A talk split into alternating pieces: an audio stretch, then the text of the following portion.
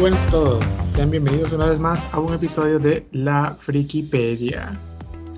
Aquí quien les habla es su compañero Ray, junto con su amigo Juan Astudillo. Cuéntame Juan, ¿la ciencia ficción es lo tuyo o no? Chévere, chévere, chévere, me encanta. Oye Luna, ¿sabías que la posibilidad de que arranque es solamente un 0,0,0,0,0%? ¿La posibilidad de que, de que eso arranque? Claro que sí, eso puede existir. o sea que lo más probable es que no arranque. Lo más probable es que no arranque. Pero bueno, lo importante es que este podcast sí arranca.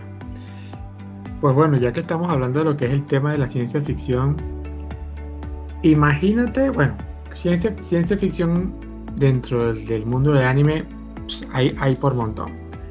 Pero imagínate esto, es el año 2015 de la era cristiana y 15 años después del primer y desastroso contacto con unos seres conocidos que le vamos a llamar hoy en día ángeles, resultó ser un cataclismo a escala mundial al que se le llamó segundo impacto, causando esto la reducción de la mitad de la población del planeta Tierra. Y para prevenir un futuro ataque, se desarrolló un sistema de defensa de la cual desarrollaron unos robots inmensos para combatir estos nuevos ángeles. ¿Sabes de qué se le estoy hablando? Evangelio, Neon Evangelio. Neon Genesis Evangelios. El día de hoy vamos a hablar de este gran anime producido en el año 1995 por mano de Hideaki Anno.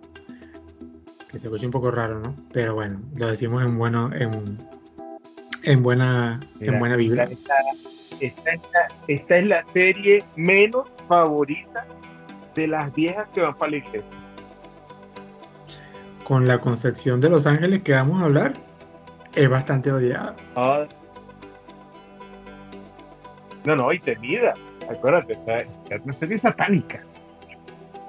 Bueno, este, eso era, eso era muy normal porque si tú recuerdas, bueno, Evangelion es de esa época, o sea, como lo acabo de decir, el año 95, que fue su primera, su primera emisión, para ser exactos, el 4 de, el 4 de octubre del año 95 fue su estreno. Y justamente todo en esa época de lo, de lo que era manga, anime y esas cosas en, los 90 y principios de los 2000, todo era satánico, porque yo me acuerdo que todos los Pokémon eran satánicos también. Y, y, Dragon Ball todo era satánico. Pero vamos a estar claro que en Evangelio se maneja un lenguaje pseudo religioso. Eso es verdad. Hablamos de los ángeles, hablamos de, ¿cómo es que? Las magis, que son los reyes magos, hablamos del dogma central, hablamos del dogma terminal, hablamos de la bandera triple 6, ¿te acuerdas? Sí. Ya. Sí, hay un lenguaje que te deja entender cosas. Sí. Este, por ejemplo, un dato, un dato muy interesante. Asa, eh, ¿tú conoces por qué la serie se llama Evangelio? A pesar de que ya hemos, acabamos de mencionar, ¿no? Acabas de mencionar que hay muchas connotaciones cristianas acá.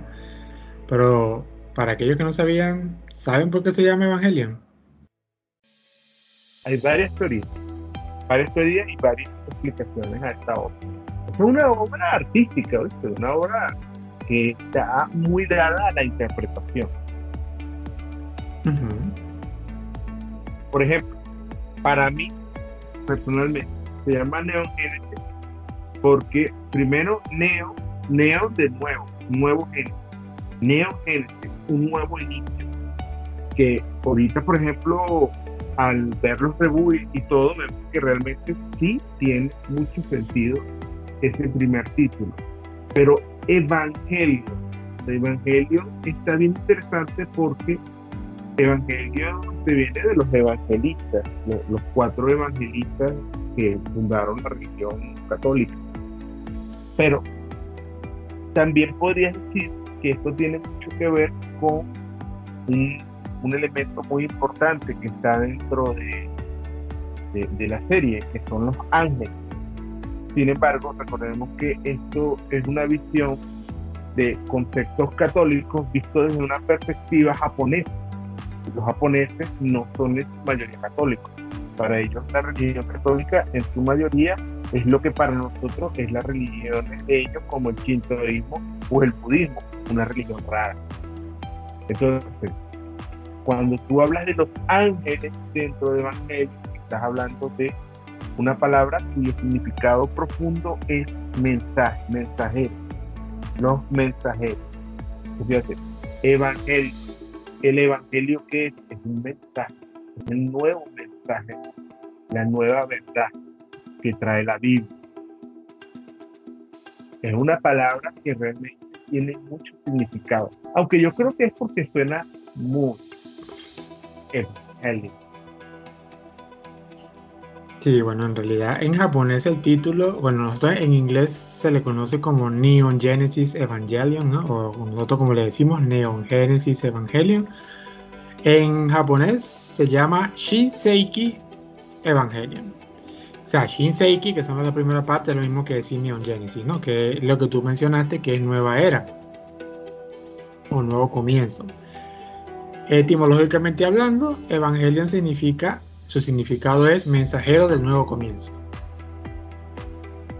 Eso es lo que significa Neon Genesis Evangelion. Pero tú sabías. Ya, ya, ya, para decirte algo ahí en este pedazo. Qué interesante que a los japoneses también les gusta usar palabras en otros idiomas porque les suenan cool. ¿Me entiendes? Sí. Y, ahí metieron una palabra que es una palabra inglesa evangelio, que no es de su idioma, y entonces ellos saben lo que significa, pero también la ponen porque en japonés a ellos se suena muy bien.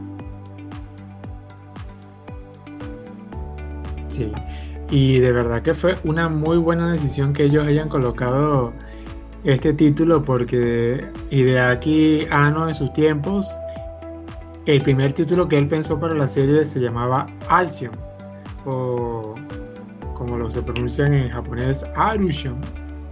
Ese fue el primer título que él pensaba ponerle a la serie. Lo que pasa es que Studios Gainax, que fue la que lo produjo, le dijo que no, que había mucha falta de consonante dura en ese título, así que rechazado. Luego cuando vinieron con el título de Neon Genesis Evangelion dijeron, ese sí. Pero la serie casi, por, por un momento se iba a llamar Alcyon. Súper raro. ¿no? A veces a la, no lo deben dejar hacer lo que quieren. La verdad. Eso siempre pasa, ¿no? Hay, hay, algunos casos. Fíjate también una cosa interesante, Luna, que Evangelion ya es retrofuturismo. Sí. Cuando se hizo la serie, 1900, y me acuerdo siempre que los, los Eva, ellos tenían en, la, en la ¿cómo se llama? En las cápsulas, decía 2019. Y era como que, wow, el 2019. Y era una cosa que cuando yo la vi, el 2019 no había llegado. Era un futuro que todavía estaba muy lejano, pero sí como que falta para que lleguemos al 2019. Y hoy en día tú lo ves, 2019, y Dios, esto ya pasó. esto ya pasó. Si, si mal no recuerdo, creo que las cápsulas decían era 2014. ¿Era 2014? No. La fabricación de la cápsula, sí. Qué barbaridad. Qué bien. Bueno, Bastante. ¿qué es lo que pasa? Es que vivimos en el mundo geos. Y por eso no, no pasa sí. Ahora, ¿Sabe que hace poco estaba, estaba viendo un video sobre entrevistando a un jovencito que le estaban diciendo cuál era uno de los peores opening que él había visto y dijo que el, opening de Evangelion era horrible. Estamos perdiendo a nuestra generación. Bueno, imagínate, si es una generación que idolatra a Bad Bunny, puedes creer todo de él. No sé si el niño será fanático de él. pero sé que los gustos también han cambiado, pero wow. Decir que el, que el opening de Evangelion es malo es como que bastante wow. Yo sé que el gusto de los animes han cambiado bastante, pero son palabras serias, pues. Aunque claro, en el video mucha gente que es fanático de, de, de Evangelion, obvio que destruyen en los comentarios así como que este niño no tiene gusto y no sé qué. Si hay algo que es muy significativo de la serie es su opening. Ah, claro. Es un opening con unas ondas tropicales. Es muy extraño. Es una canción bastante enérgica. A mí siempre me sonó un poco tropical, sobre todo este inicio. Ah, claro.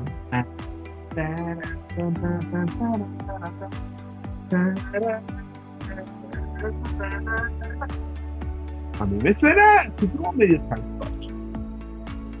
Pienso yo. No sé. Mm. Bueno, bueno, armónicamente hablando, sí tiene una, tiene una construcción bastante, un poquito más compleja, ¿no? Pero bueno, no es una clase de música. Tampoco me, voy, me voy a poner a ahondar. Pero sí tengo que decir que la banda sonora de esta serie es muy buena. Pero entrando a la parte principal, ¿qué hace Evangelion una serie tan buena y que la convirtió en una serie de culto? Lo que podemos decir primero es el desarrollo de sus personajes. Evangelion es una serie que tiene como protagonista a Shinji Ikari, un niño, bueno, no un niño, es un adolescente, que tiene bastantes, digamos, el, mismísimo Hideaki Anno describe a su personaje como un chico que no le gusta mucho el contacto con el ser humano y que está convencido y que está convencido de sí mismo de que es alguien inútil. O sea, que él no es, es incapaz de contribuir a algo en la sociedad. O sea, es alguien que se cree totalmente nulo en esta vida. Entonces, un personaje como él empieza a tener un encuentro con otros personajes con los cuales se va a ir complementando, llegando incluso a ver distintas etapas de su personaje, ya en lo que llamamos el, lo que es el crecimiento personal. Fíjate que es un personaje adolescente, verdaderamente adolescente, pues, porque por tú a veces ves los adolescentes que están en otras series que son unos carajos así, tan cool, tan chéveres, tan bien adaptados, tan sociables, pero la los adolescentes no son así. Claro, tú ves, a un Go, tú ves a un Goku de 14 años todo alegre y tú te dices, ah, pero qué chévere es él. Pero no todo el mundo es como Goku. Es que la, no es que todo el mundo, Luna, es que la mayoría yo creo que no es así en la adolescencia es una época donde la gente se siente muy frágil. La mayoría de los adolescentes son algo retraídos, algo penosos, ¿me entiendes? Inseguros. Inseguros, extremadamente inseguros. Claro, Pero, en, en, este caso la, la, comparación la comparación que hago con Goku es que más bien ese, ese tipo de alter ego es lo que una persona introvertida soñaría ser así. Es correcto. En cambio, en el caso de Shinji Ikari nos ayuda a que nos identifiquemos como él. Bueno, es el protagonista que le cae mal a todo el mundo, por ejemplo. Sí, bastante. Es insólito. Pero realmente Shinji Ikari es un protagonista con el cual tú no, no quieres empatizar. Te da rabia su forma de ser. Bueno, como diría ese análisis, ¿será que es una rabia que nos tenemos a nosotros mismos? Es correcto. cuando, vemos cuando vemos un personaje como Shinji, aquí en, bueno, en este caso, en este episodio no vamos a hablar de spoilers ni nada por el estilo, solamente estamos hablando de las cosas buenas. Eh, el caso de Shinji, yo creo que al ser un adolescente que es inseguro, que le cuesta tomar decisiones y esa molestia que nos causa de que por qué actúa así, por qué no, no, no, no, no toma el frente, es como que aquel reflejo de que nos molesta porque a lo mejor nosotros tampoco lo hemos sido capaces, ¿no? Todos somos Shinji. Todos somos Shinji en algún momento y hemos tenido cosas de Shinji. Y no solamente Shinji es en el cual la serie este, se va desarrollando. Tenemos otros tipos de personajes que más bien también tienen O sea, Evangelion tiene un abanico de personajes del cual es tremendo y que todos tocan ese tema de lo que es la depresión o de, de, los, de las imperfecciones que tenemos como seres humanos, pero visto de distintos puntos de vista. Por ejemplo, otro personaje que es uno de los primeros que también aparecen en la serie es el personaje de Misato Katsuragi, que es un personaje que a simple vista podemos ver que es bastante alegre, es súper sociable, pero que en el fondo también es una persona que tiene una coraza que no es una persona que en realidad está mostrando su verdadero ser hacia los demás. O sea, o sea, su manera de combatir la realidad es diferente. O sea, a que es lo muy chévere que tiene esta serie. Tenemos un personaje como Shinji que le teme al mundo porque no le, no, no le gustaría ser herido por los demás. Tenemos un personaje como Misato que a pesar de que la estamos viendo que es muy alegre y todo, no es más que una curaza porque también teme ser este dañada por otros más. Sobre todo como ella como es adulta, tiene más experiencia, pues se encierra más, ¿no? Entonces, esa manera de sobrellevarlo es muy interesante. Que Misato es una adulta que no es adulta. sí. es una mente. Y no lo digo mente pollo en el sentido de que es tonta o no. Es mente pollo en su madurez emocional grande porque ella tiene una máscara de funcionalidad, pero bajo esta máscara lo que hay es una persona que es terriblemente insegura. De hecho, Misato es una persona que sexualiza a sí misma como mujer. Ella para interactuar con las demás, las demás personas, sobre todo con los hombres, lo hace a través de su sexualidad es tan fuerte esta parte que incluso ella mantiene una cierta extraña e incómoda tensión sexual con Shinji a la vez que ella quiere ser una especie de imagen materna para él, lo cual es muy turno. Y está ahí en la serie. Otros dos personajes que, que están bastante involucrados con, con el protagonista es la famosa red de Yanami que por alguna extraña razón se convirtió en un sex symbol en el mundo del anime por mucho tiempo, porque era el, la, waifu perfecta. Era la waifu perfecta ya que tiene aquella imagen y personalidad de mujer sumisa que está hecha para cumplir todos tus deseos. Así que creo que creo que incluso he visto que uno de los pósters más vendidos más era el de Rey Yanami, o sea, el de, despierta como que los deseos más oscuros que tiene todo el mundo. Todo el mundo, todo el mundo quisiera un personaje como Rey. Fíjate una cosa, tiene poder sobre nosotros, occidental, pero obviamente nunca olvidemos que esto es un producto japonés, sobre él tiene mucho más poder, porque ella es literalmente el sueño arquetípico de lo que debe ser una novia japonesa. Eso es verdad. Para nosotros es atractiva, muy atractiva, pero para ella es una cosa increíble. La personalidad de ella vacía y ausente. Esa, ese juego que siempre ves en la serie donde ella es una Y es esta muñeca que cobra vida. Cuando cobra vida, se vuelve aterradora por eso es mejor que no cobre vida, que se quede así. de verdad. Y el último personaje que tenemos, claro, no es que sea el último personaje de la serie, pero otro que también es muy importante es el personaje de Azuka Langley Soryu. Una persona, una chica japonesa que había nacido en Alemania, si mal, si no recuerdo de ella, que es totalmente lo opuesto a Rey Ayanami. Hemos, hemos mencionado que Rey es esa persona sumisa que pareciera que estuviera hecha para complacer al hombre, mientras que Azuka es todo lo contrario. Azuka es una persona que busca su independencia y que trata de hacer la cosa por ella misma porque por alguna razón, que eso ya no lo vamos a explicar acá, es una persona que necesita probar su grandeza a todo el mundo. Entonces, una vez más hemos, hemos podido ver que los cuatro personajes, simplemente de lo que hemos hablado, son distintas maneras de ver la inseguridad de cada quien. Mira, aprovechando que no nos vamos a meter en los spoilers, vamos a hablar un poco de lo que son los arquetipos. Este, tienes este arquetipo de rey versus el arquetipo y tenemos la connotación religiosa subyacente en esta serie. Y es bien, bien interesante este pedacito porque Rey y Azúcar simbolizan algo muy profundo, que son los dos aspectos contrarios de la mujer. Por un lado está Rey, que simboliza a Eva, primera mujer, pero ese primero precisamente es el que viene entre comillas totalmente, porque a Eva, según la tradición judeo judía, ella no es la primera mujer.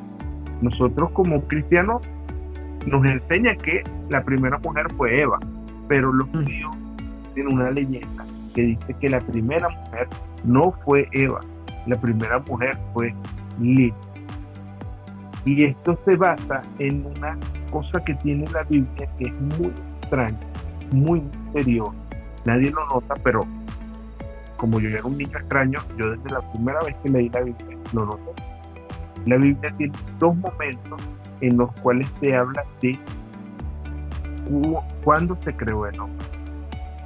En el primer fragmento se dice, y Dios los creó, macho y hembra los creó.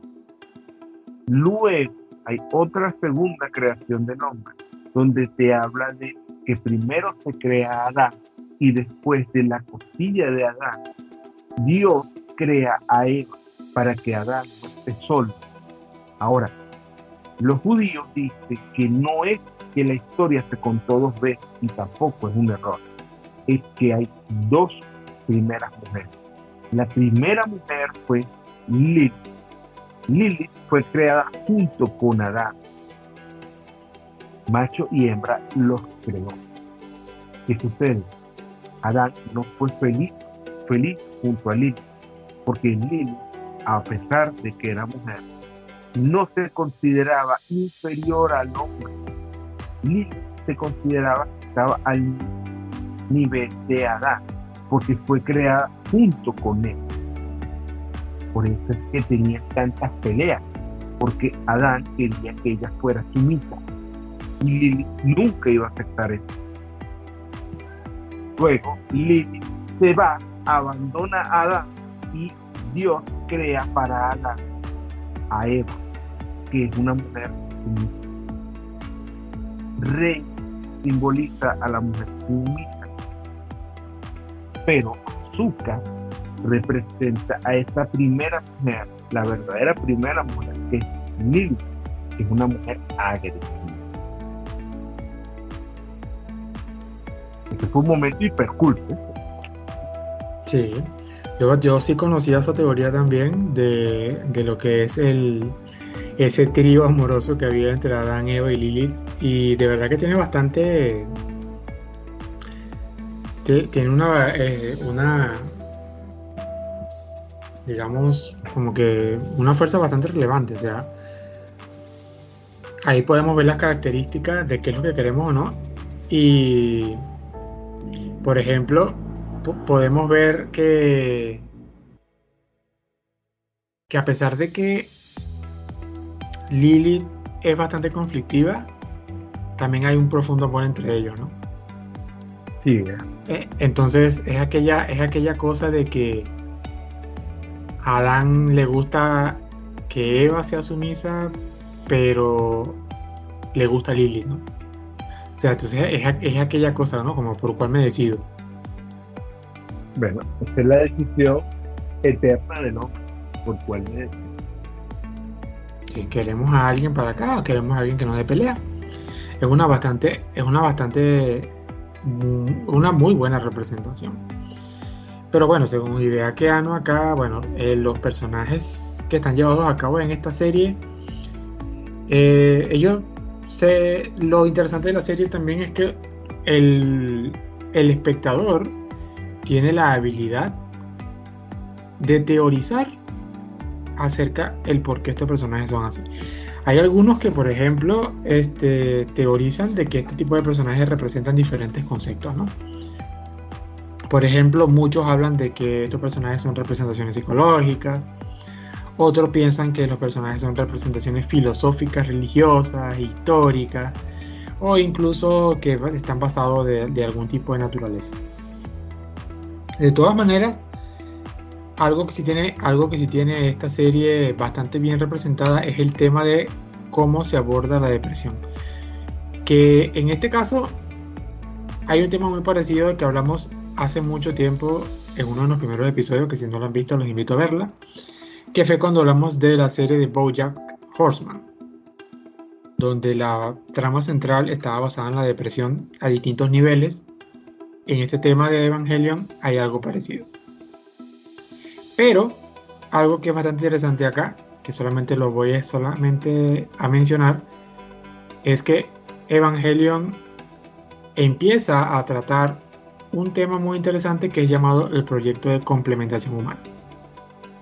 Y en base a lo que uno va viendo dentro de la serie, se va viendo cómo el ser humano debería ser parte de la sociedad y poder salir de cualquier ciclo depresivo, ¿no? O sea, un mensaje de que a pesar de que podemos ver muchas durezas, se puede buscar una solución para algo. Que eso lo podemos ver en el episodio final, pero como digo, en este tema no vamos a hablar de spoilers. Mira, yo pienso que siguiendo esta misma onda, podemos hablar un poco de lo que es el dilema de Erito.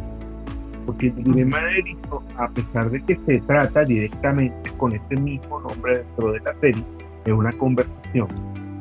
Es, una, es un concepto que si tú lo tienes claro antes de ver Evangelio, yo creo que puedes hasta disfrutar más la serie. Porque es algo que resuena en toda la serie. El dilema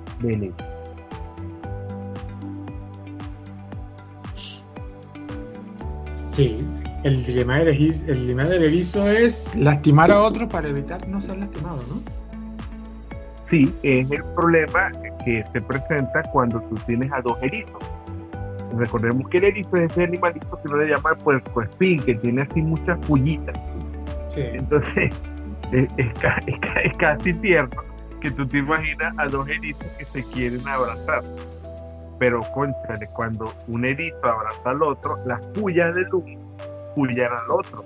Y entonces como que ellos quieren estar juntos, pero no pueden, porque se hacen daño el uno al otro. Y es simple concepto hace resonar toda la serie, pero es que también suena en la vida cotidiana las personas no quieren estar solas, pero a la vez, cuando estamos juntos con otros, nos podemos hacer daño. Es como lo que decía el principito, las cosas tienen espíritu. Eso. lo que, lo que decía la rosa, si quieres conocer las mariposas, tienes que conocer las orugas. es una manera bastante interesante de abordar nuestro día a día. Yo creo que más bien algo, algo que fue que catapultó, por así decirlo, el éxito de esta serie es como de una manera tan indirecta nos hace ver el reflejo de nosotros mismos, que es la realidad como vivimos. Y prácticamente podemos decir que esta serie es bastante terapéutica. Es correcto. Así que, así que el punto a favor que tenemos para esta serie es, eso. Ver la serie es prácticamente un viaje terapéutico para nosotros entendernos a nosotros mismos o tener un concepto de dónde estamos parados para poder llevar las cosas de la vida.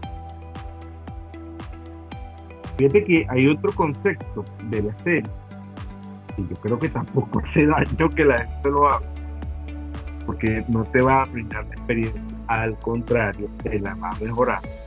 Es entender el concepto de el campo AT. Que de hecho es uno de los grandes misterios de la serie. que quiere decir AT? Eso nunca te lo dicho. Solamente dice campo AT. Pero es algo que incluso, Dura, yo creo que tú puedes llegar a experimentar en la vida cotidiana, un campo AT. Y tiene mucho que ver también con lo que es la depresión, pienso yo. Este AT, lo que dicen los fans en, en la norma general, es que AT quiere decir el campo de terror absoluto, absoluto ¿cómo se diría en inglés? Un, absolute, eh, absolute terror. Eh,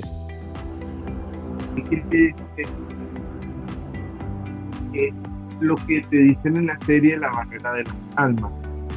Es una serie muy.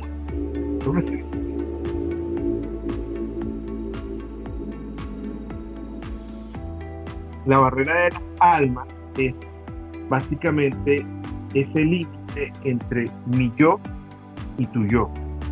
Yo soy yo, tú eres tú. Pero entre ambos hay un espacio, hay un límite. Un límite que es mi límite personal, mi intimidad. Algo que podemos ver visualmente cuando la gente dice mi espacio personal, ¿me entiendes?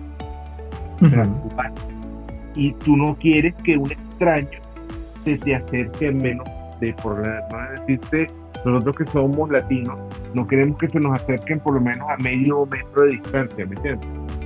Una persona que tú no conoces. Sin embargo, una persona que es amiga, una que es tu familia, puede estar muy, muy cerca de ti. Y bueno, una persona que ya tienes una relación amorosa, básicamente quieres que se funda prácticamente contigo. Quieres que se colapse ese espacio físico entre los dos. Pero si lo llevas a un nivel mental, que, que, difícil es cuando tú como persona te abres con otra persona y tú dejas que esa persona conozca de ti, conozca lo que te, mueve, lo que te afecta, lo que te duele, pero también qué terapéutico es cuando tú tienes un problema y tienes una, una buena amistad a quien tú te le puedes desfogar y decirle, mira, me pasó esto. Y es como que justo lo que uno necesita. Y ese concepto que parece que es una tontería en la serie, tú lo ves de una manera grandiosa cuando tú ves aquel campo AT, es una cosa que se despliega y es como decirte, es como un campo de fuerzas, metiéndose de nuevo en lo que es el friquismo, es un campo de fuerza súper poderoso que los ángeles y los Eva poseen, que impide que las armas convencionales funcionen porque cuando tú le disparas al enemigo, al campo, al ángel, el campo AT del ángel detiene cualquier cosa. Incluso las armas atómicas son detenidas por un campo AT. Es una cosa que impide que cualquier cosa le llegue, excepto otro campo AT, como el que tienen los, EVA. Y ese concepto a mí me gusta mucho, Nora, porque tú lo ves en tu vida diaria cuando una persona despliega su campo AT sobre ti y tú sientes que te frena el seco, no, no puedo seguir, o sea, me detuvo, no, no puedo entrar más allá. ¿A ti te ha pasado? ¿Han desplegado un campo AT con Claro que sí. ¿Y tú lo despliegas? Eh, sí lo he hecho, pero poco. Pero sí. no, yo creo que yo sí lo hago bastante. Claro, en ese sentido, bueno, déjame decirte que, bueno, cuando yo empecé a ver Evangelion tenía prácticamente la misma edad de Shinji. Así que me identifiqué bastante en muchos aspectos. Sobre todo porque justamente la serie lo vi en uno de los momentos de mi adolescencia más complicados. Ese campo AT a millón. Sí, ese campo AT es súper a millón. Entonces yo creo que ese, ese mensaje, incluso, bueno, Evangelion es una de las series que más he visto más de 30 veces sin exagerar. Y para mí eso es prácticamente un viaje que me recordaba mucho hacia dónde había que estar encaminado. Ojo, me lo tomaba, bueno, yo siempre todo friki, me lo tomaba desde, ese punto de vista. Nunca me, nunca vi la serie para decir que yo iba a ser un piloto de robot y cosas de esas, ¿no? O sea, no, nunca me fui a ese, a, ese lado fantasioso. Pero sí me gustaba mucho, e, era el, la parte no psicológica de la serie, de cómo te iba llevando. Entonces, sí entiendo bastante sobre eso. Esa relación con los padres. También es un aspecto bastante importante, pero eso se descubre viendo la serie.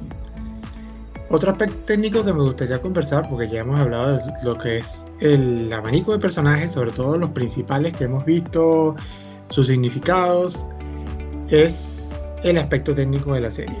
Si hay algo que ha sido bastante llamativo es el diseño de estos robots que son llamados EVAs. El diseño, que en este caso te lo dejo más a tu parte,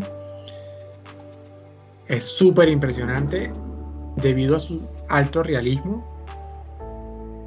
y esos dibujos tan modernos para hacer una serie del año 95 que se empezó a producir en el 93. Y que tú te consigas ese tipo de diseño en esa época, pues, pues eso era impresionante. Pues. Fíjate que en este punto hay que hablar un poco como, pues, volviendo a la ficha técnica, de que esto es una serie mecha. Mecha es como una clasificación que se usa en Japón y viene como que de mecánica. ¿Cómo se diría en inglés, Dona? ¿Tú quieres bueno en esto? Meca. Meca. pero mecánica, ¿cómo se diría?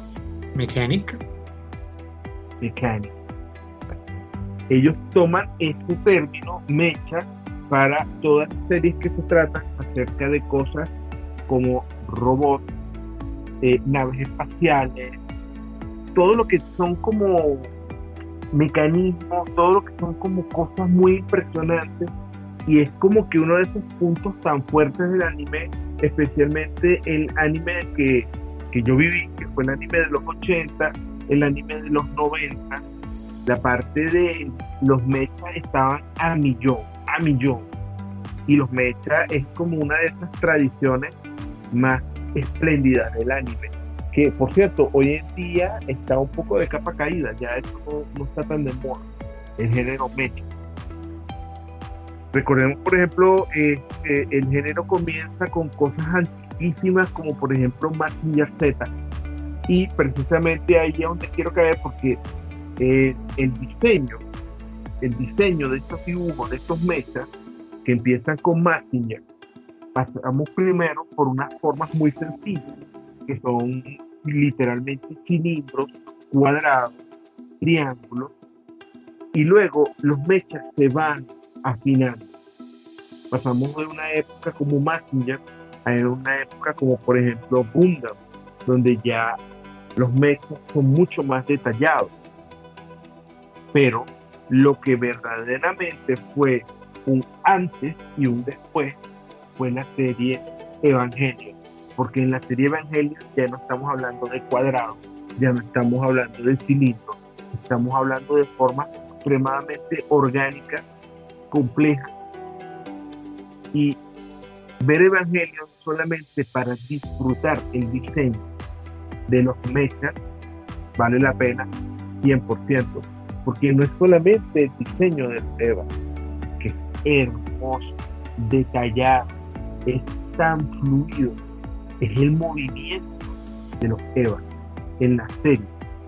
Eh, la primera vez que en la serie ves a un Eva y a que Eva da un solo paso, el, sentimiento, la, la impresión de magnitud que te da es demasiado grande.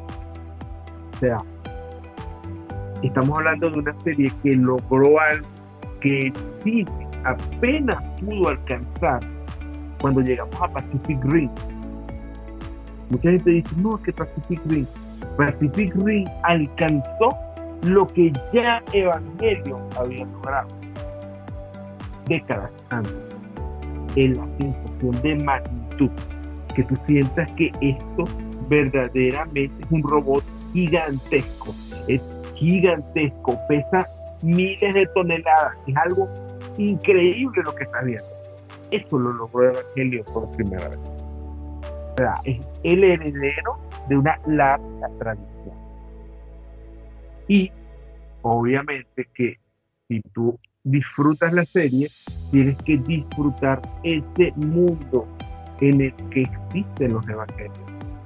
todos estos mecanismos, todas estas estructuras, todas estas algo increíble de lo detallado, hermoso, o sea, es una pasión por, esta, por este tema.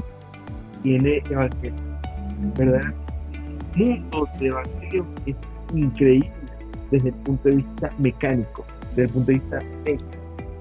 Es algo increíble, increíble. A mí me encantó cuando lo vi la No, que como adolescente el diseño de, de, los personajes es bastante llamativo. O sea, digamos que todo ese diseño mecha atrae al público y luego después te enganchan con el tema de la trama. Entonces, estas dos cosas son la combinación perfecta para que te enganches a la serie y quieras ver las peleas que son muy buenas y el desarrollo interno que cada personaje va a ir sobrellevando hasta el final de la serie. O sea, estas dos combinaciones hacen una serie 10 de 10. Y a pesar de eso, como dato curioso, ya para ir este, culminando, es increíble cómo Evangelion logró todo lo que logró, a pesar de que en plena producción de la serie, Estudios Gainax se había ido a la quiebra y tuvieron que reducir presupuesto porque ya no les quedaba plata para seguir haciendo los episodios.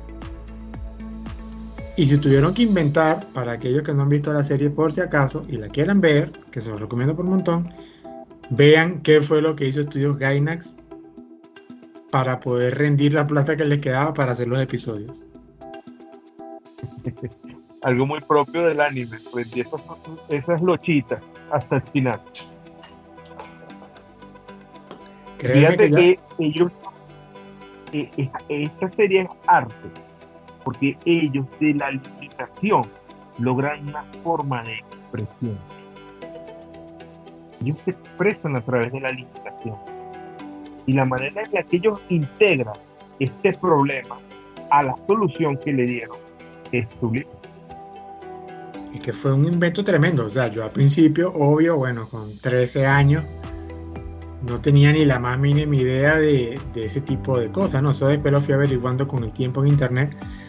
Pero tengo que decir que la estrategia que utilizaron quedó como tan. ¿Cómo ponerle esa palabra? Como tan filosófico, o sea, tan bien empleado que tú no te das cuenta que lo estaban haciendo era por eso. O sea, pero supieron meter lo que necesitaban para en el capítulo con esa crisis de presupuesto que tenían. Y les quedó ahí aún. Verdadero arte.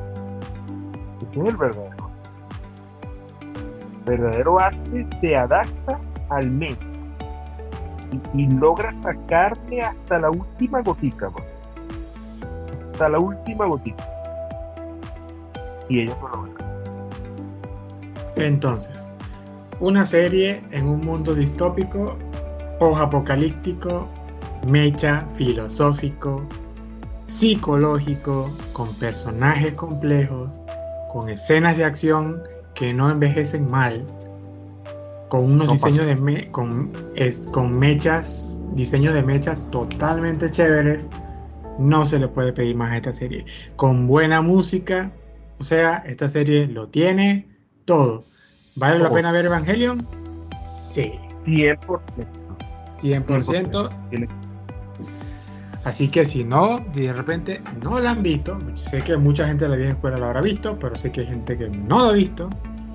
Entonces, si no la han visto, véanla. Si no, pues bueno, les acabo de abrir un aquí una este, un recuerdo de su infancia o de su adolescencia, como sea, y posiblemente querrán ver algunas otras escenas porque eso le pasa a todo el mundo. Y bueno, hasta aquí entonces hemos dejado nuestra reseña y nuestra opinión acerca de Neon Genesis Evangelion. Así que gracias por escucharnos acá. Recuerden que pueden encontrarnos a través de, una, de la página de Facebook que se llama la Frikipedia Podcast. Ahí publicamos todos los enlaces de nuestro programa cada vez que salen. Y también los invitamos a que compartan este episodio con sus amigos a través de las redes o cualquier otro método de difusión. Nosotros nos encontramos en distintas plataformas, ya sea Spotify, Google Podcast, Amazon Music y muchos más. Y con esto, pues nos veremos en otra sesión friki la próxima semana. Nos vemos. Ciao